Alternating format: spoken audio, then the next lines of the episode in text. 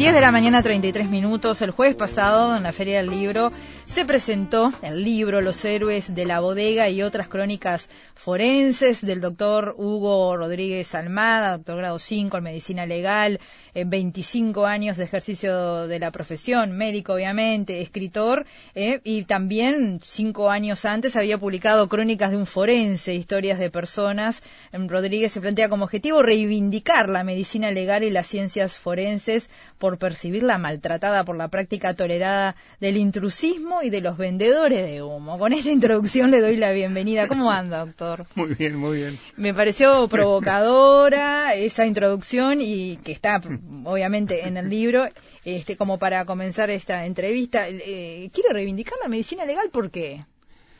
Eh, es una es una disciplina este, eh, poco conocida o mal conocida. Este, es como que hay una cosa en, en, el imaginario colectivo que es como que fuéramos este, una especie de carniceros ilustrados, ¿no?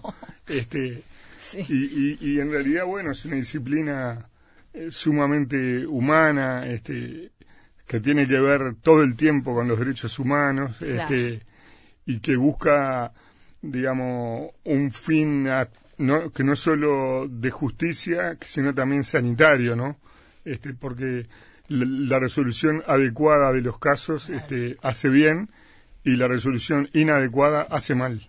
este, entonces, para eso que, me, que, me, que yo hablo de reivindicarla este, y, de, y, de sacarla de ese lugar de, vender humo, que decir, este, ¿a qué hora se murió?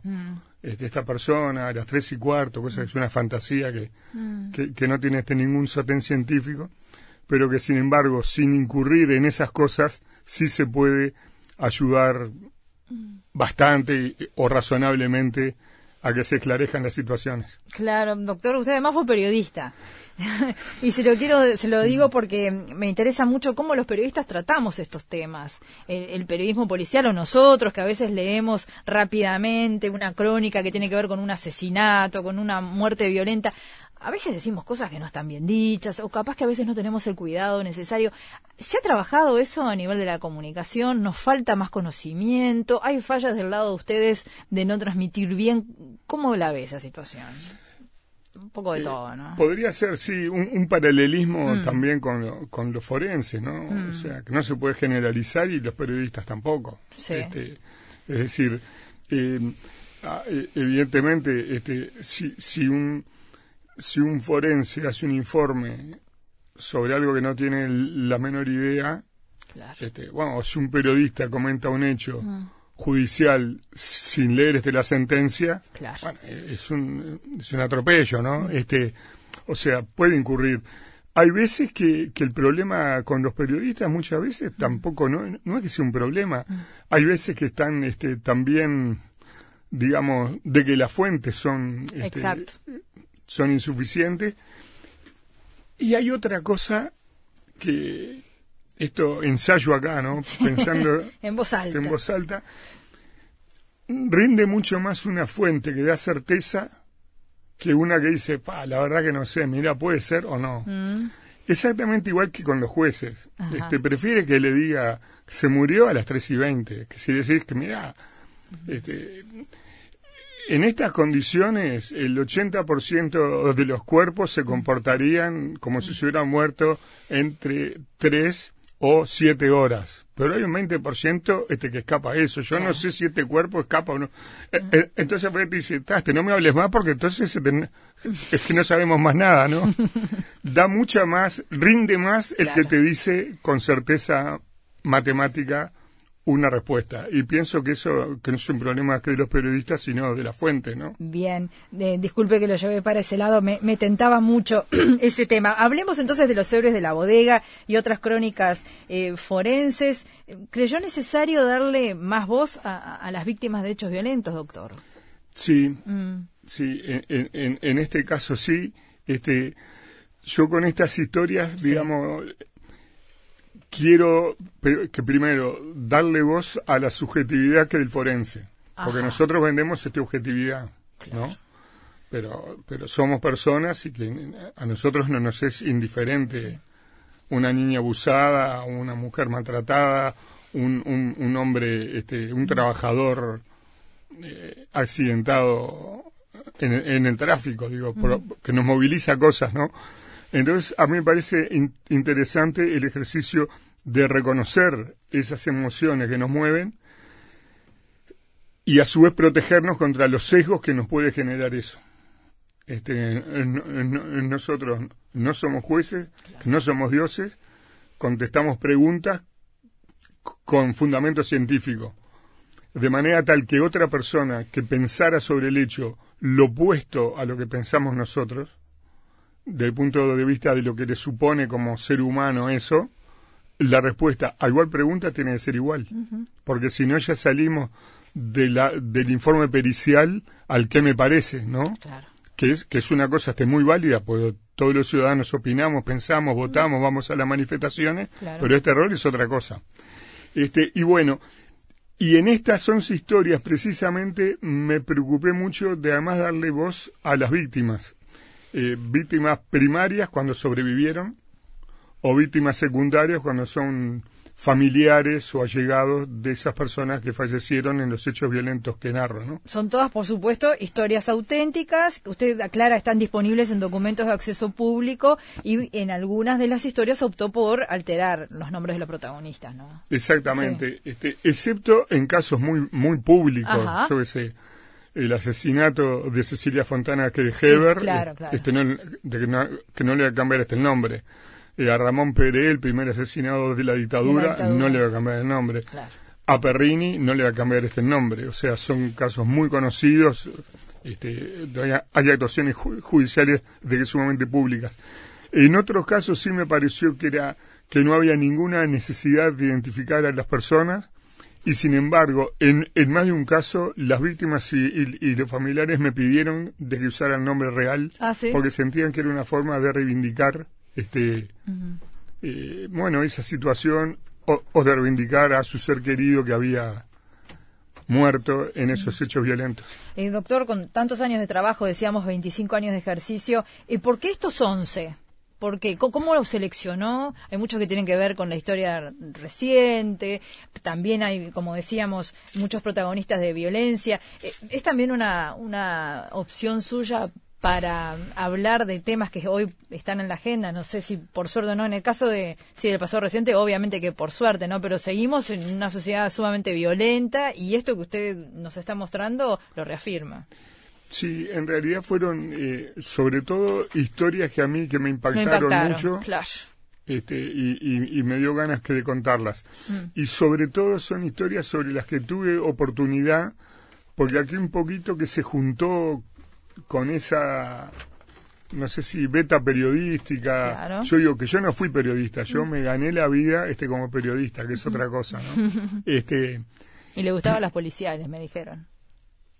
Y de casualidad, una, una vez mm, eh, tuve que cubrir la muerte de Guillermo Machado en la sesión al 15, que está narrado en este, este, porque cuento un poco como yo empecé con lo forense, antes que ser forense, este, y, y, esa situación este, me impactó mucho.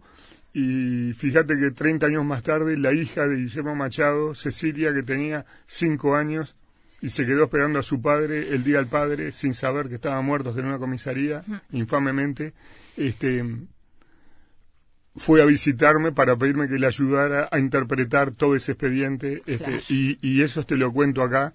Y por supuesto que son cosas que me, que me impactan mucho, que me emocionan mucho.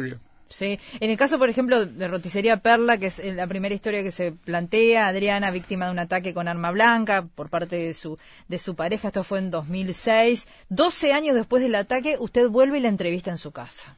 Sí, tuve que buscarla, este, porque yo no recordaba el apellido, no, no recordaba eh, exactamente este, este la fecha y bueno, un poco con la ayuda de funcionarios judiciales que soportaron que, yo los cargoseara para, para buscar documentos que están atados y archivados, mozos en, en, este, en, depósitos y además este con las redes sociales, este, que Facebook te ayuda mucho, este que, nos encontramos con, con, con Adriana, este y bueno, fui a su casa, este ¿Y cómo se lo encuentro con esa mujer?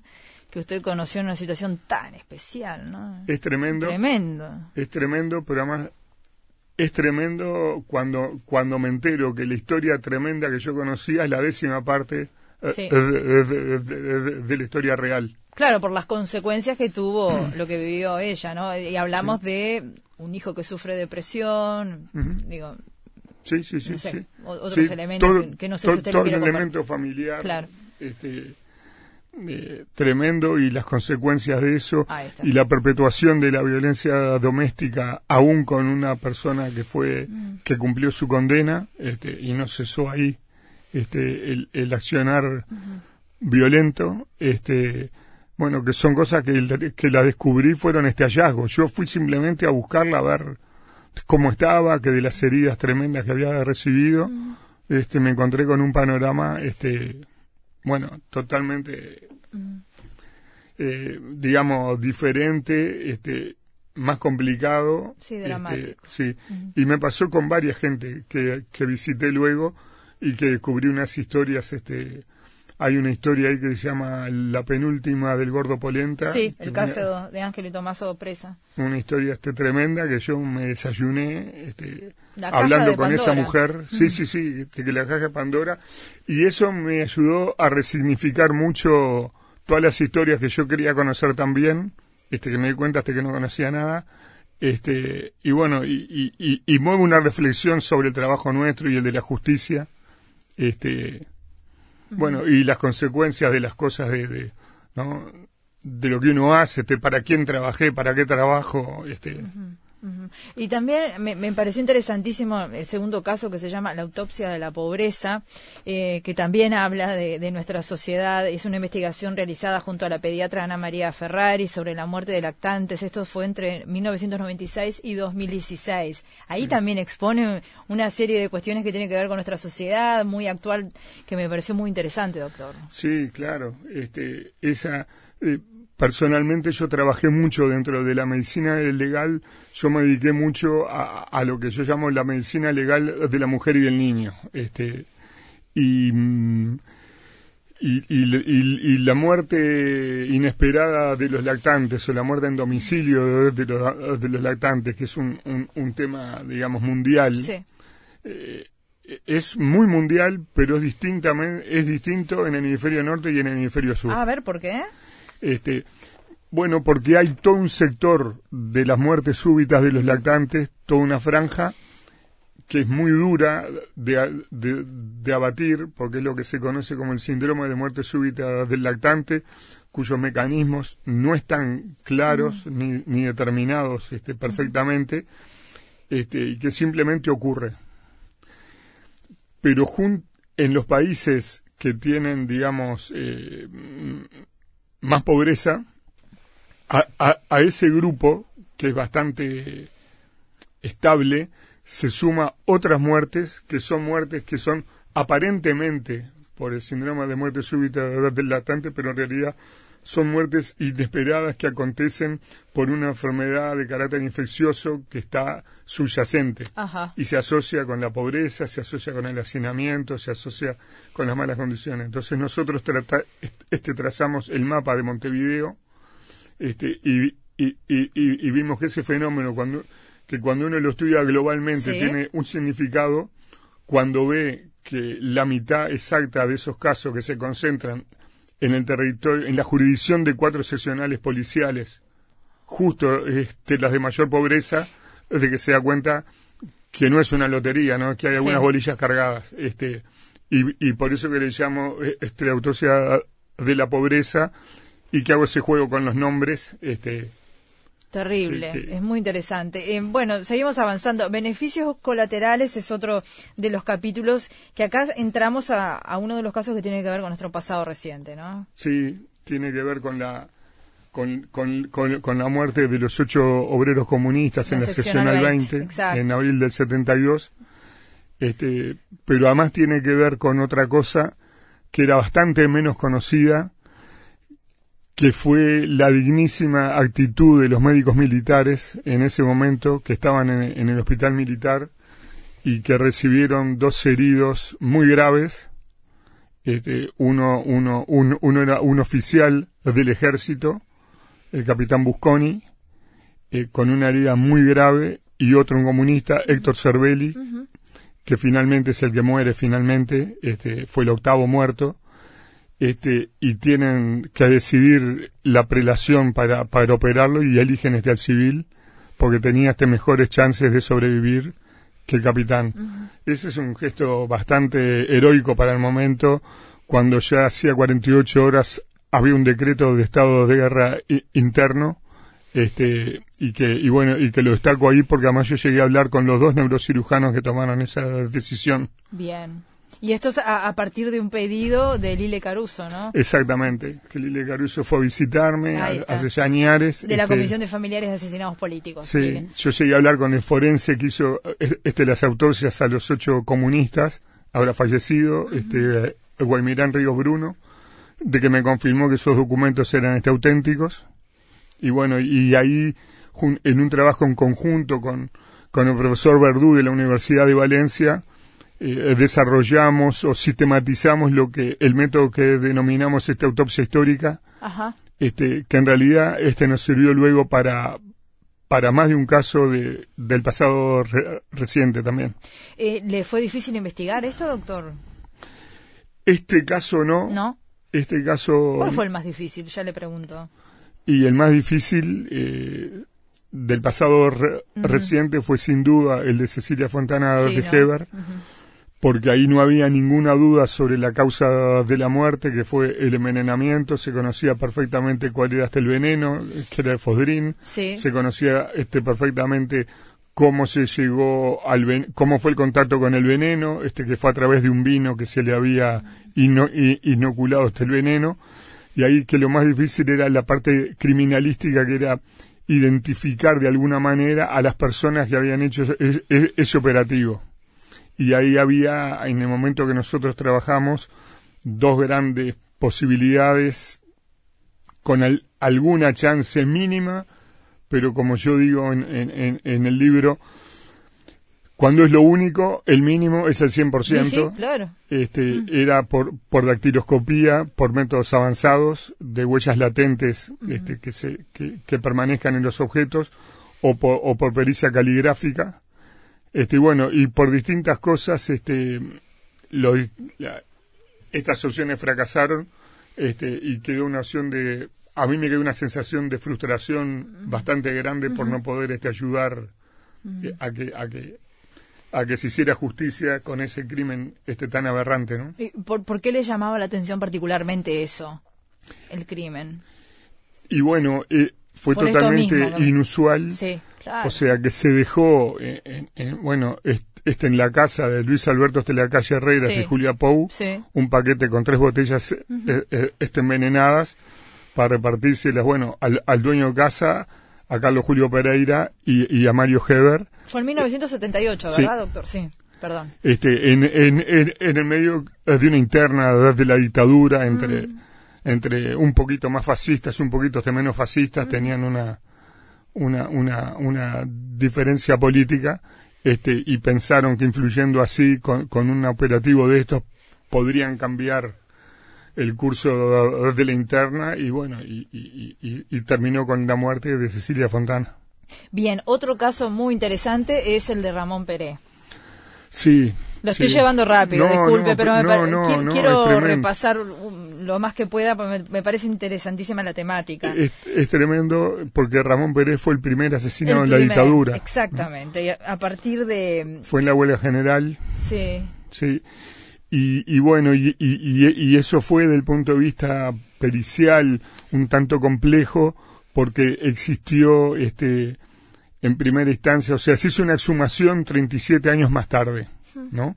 Cosa que de por sí las chances de poder probar algo son relativas. Es decir, nadie que dudaba que lo habían matado este, militares. El problema es que las versiones era que los militares eran que habían repelido una agresión con armas de fuego de Ramón Pérez y otro compañero de él. Los compañeros que de Pérez que decían que no, que ellos estaban repartiendo este volantes en la huelga general y, y, tirando este miguelitos para, para, este grampa para, para, para que los otros militares pinchen, digamos. Este, entonces, además Ramón Pérez, este tenía Parkinson, era brava para disparar, pero, pero, bueno, eran dos versiones. Y a los 37 años hizo esa exhumación y hubo un una primer informe pericial que decía que claramente el, el disparo fue por la espalda, que lo cual hacía caer la versión de los militares, y luego la defensa de los militares contrató otro a un, a un forense, una antropóloga, a Guido Barro y Alicia de Luciardo, que, que, los primeros fueron Horacio Soya mm. y Zuli Domínguez, y esta segunda pericia de Luciardo y Barro eh, era más ambigua, estas son conclusiones, mm. este, entonces hay, hay el juez nombró una junta médica con, con, con tres médicos forenses, Valvela, Gayabet y yo, quien estudiamos la vértebra, Ajá que era la duodécima vértebra torácica. La duodécima, que da, este, título al capítulo. Y, y, y, era clara, claramente una dirección de atrás adelante, este, era una, de que las fotos son de libros que de, que de texto, o sea, son absolutamente típicas, este, por, por la forma de la lesión que dan los huesos, que las heridas de arma de, fuego es de las pocas cosas que en medicina forense puede asegurarse con, con bastante certeza este, con lo cual, eh, bueno, que se demostró que lo habían matado por la espalda, o sea que la versión de los militares era falsa. Se demostró además que la autopsia que se describió de Ramón Pérez era totalmente trucha, que no le hicieron esta autopsia, porque estaban íntegras todas las costillas, o sea que mal podía haber visto el corazón, este, los pulmones, este, de lo que se describía. Este, bueno, y terminó con el procesamiento posteriormente confirmado de Tranquilino Machado, que fue el militar que disparó. A veces las vértebras hablan de la muerte. Eso pasó con la investigación forense del primer asesinado de la dictadura, dice en el libro, que me, me pareció muy, muy impactante esa definición. No quiero terminar la entrevista sin hablar del capítulo que le da nombre al libro. Eh, las cuatro personas muertas, ¿no? Por eh, anhídrido carbónico. ¿no? ¿Qué pasó allí? Sí, fue, esto fue en 1998. Sí, fue tremendo. Fue, fue la época que yo trabajaba en Las Piedras, mm. este, en un territorio grande que cubría La Paz, Las Piedras, Progreso. Eh, y, y bueno, y, y, ahí cuatro trabajadores jóvenes este, murieron este, en, en, un, en, un, en, un, en un lagar donde, donde se fermentaba este vino. Este, y ahí cuando se vacía, de queda una pequeña este, zona eh, que se mantiene hasta la fermentación, genera este anhídrido carbónico que se acumula en la parte inferior, entonces al bajar por la escalera, que se desplomó uno, y los otros tres compañeros fueron este, a ayudarlo, este, los tres murieron, y esa fue la expresión que utilizó el juez Homero da Costa, que se constituyó, que yo me constituí con él en el lugar, este, y él declaró a la prensa este, este momento ese que habían sido héroes, y bueno, y esa es otra historia que yo me logré contactar este con la familia. Su familia fue a la presentación este del libro. Este, y ahí también me di cuenta que la que lo que yo había podido afirmar en la autopsia era, no sé, capaz que el 1% que, que de la historia tremenda que, mm. que había antes, durante este, y después de ese hecho. Este, y me parecía de, que valía la pena contarla y lo elegí como título del libro, sí. Qué fuerte. Yo lo escuchaba y pensaba, de alguna manera, usted eh, buscó darle a toda esta gente, eh, algunos ya no están, otros sí, eh, darles algo, devolver algo, ¿no? Decir, bueno, eh, sos tú, sos tu nombre, pero sos tu historia, es tu contexto también. Y eso queda muy, muy bien plasmado en, Los Héroes de la Bodega y otras crónicas forenses. Este libro que, acaba de presentar el doctor Hugo Rodríguez Almada en la Feria y que ya está, obviamente, a disposición en, las librerías. Eh, le agradezco especialmente eh, su, su presencia esta mañana, doctor. Y en otra oportunidad hablaremos más de su profesión, porque usted ha estado muy preocupado, ha manifestado su preocupación por las condiciones de trabajo también que tienen, ¿no? este, y, sobre todo por las nuevas generaciones, cosa que me parece interesante también, las nuevas generaciones de estudiantes. Sí, a, a, los que le dedico el, el libro este, este porque tenemos una nueva generación en, en la medicina legal en, la que yo tengo una, una, una, enorme fe, porque hay, hay una cantidad de, de, de, de colegas estudiosos, inteligentes, comprometidos, sensibles, este, que, me parece que, nos van a dar este, un, porvenir importante a, nuestra, a nuestra especialidad. Doctor Hugo Rodríguez Almada, gracias eh, por su presencia esta mañana. muchas gracias a usted y a ti.